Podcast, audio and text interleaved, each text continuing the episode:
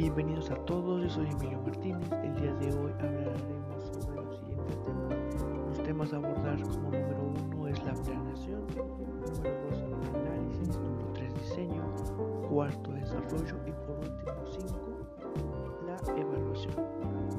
La planeación es un factor importante, sobre todo necesario en todos los ámbitos de la vida, ya que es una guía que apoya el proceso de la creación de ideas para la elaboración de nuestras actividades de nuestro día por día.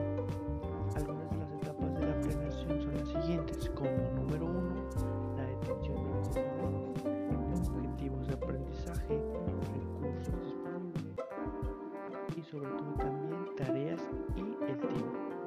Debemos recordar que también es una función administrativa que nos ayuda a establecer objetivos para formular estrategias, para permitirnos alcanzar esos